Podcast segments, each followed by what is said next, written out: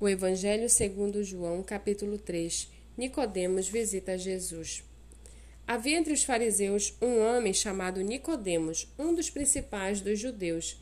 Este, de noite, foi até Jesus e lhe disse: Rabi, sabemos que o Senhor é mestre vindo da parte de Deus, porque ninguém pode fazer estes sinais que o Senhor faz se Deus não estiver com ele. Jesus respondeu: Em verdade, em verdade lhe digo que se alguém não nascer de novo, não pode ver o reino de Deus. Nicodemos perguntou: Como pode um homem nascer sendo velho? Será que pode voltar ao ventre materno e nascer uma segunda vez?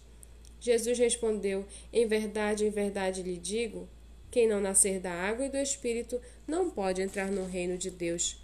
O que é nascido da carne é carne, e o que é nascido do espírito é espírito.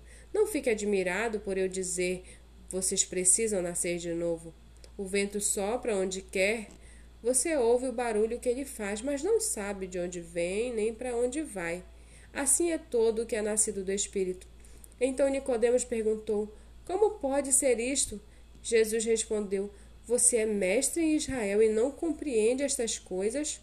Em verdade, em verdade lhe digo que nós falamos do que sabemos e damos testemunho do que vimos mas vocês não aceitam o nosso testemunho. Se vocês não creem quando falo sobre coisas terrenas, como crerão se eu lhes falar sobre as celestiais? Ora, ninguém subiu ao céu a não ser aquele que de lá desceu, o Filho do Homem. E assim como Moisés levantou a serpente no deserto, assim também é necessário que o Filho do Homem seja levantado, para que todo o que nele crê tenha vida eterna. Porque Deus amou o mundo de tal maneira que deu seu Filho unigênito, para que todo o que nele crê não pereça, mas tenha vida eterna. Porque Deus enviou o seu Filho ao mundo, não para que, o, para que condenasse o mundo, mas para que fosse salvo por ele. Quem nele crê não é condenado, mas o que não crê já está condenado. Porque não crê no nome do unigênito Filho de Deus. A condenação é esta: a luz veio ao mundo, mas os homens amaram mais as trevas do que a luz, porque as suas obras eram mais. Pois todo aquele que pratica o mal detesta a luz e não se aproxima da luz, para que as suas obras não sejam reprovadas. Quem pratica a verdade se aproxima da luz, para que as suas obras sejam manifestas, porque são feitas em Deus. Depois disso, Jesus foi com os seus discípulos para a terra da Judéia ali permaneceu com eles e batizava. Ora, João também estava batizando em Enom, perto de Salim, porque ali havia muitas águas, e o povo se dirigia para lá e era batizado, pois João ainda não havia sido preso.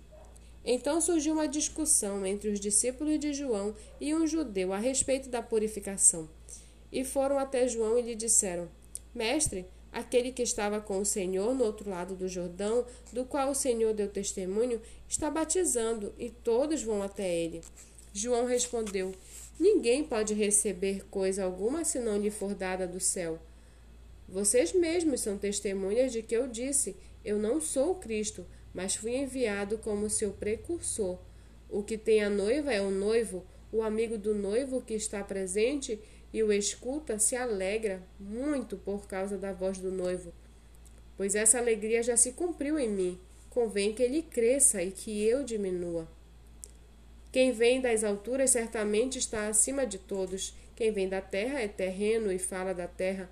Quem veio do céu está acima de todos e dá testemunho daquilo que viu e ouviu, mas ninguém aceita o seu testemunho.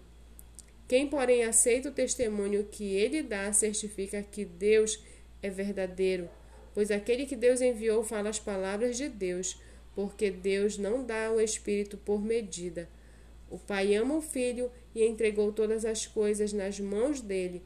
Por isso, quem crê no Filho tem a vida eterna. Quem se mantém rebelde contra o Filho não verá a vida, mas sobre ele permanece a ira de Deus.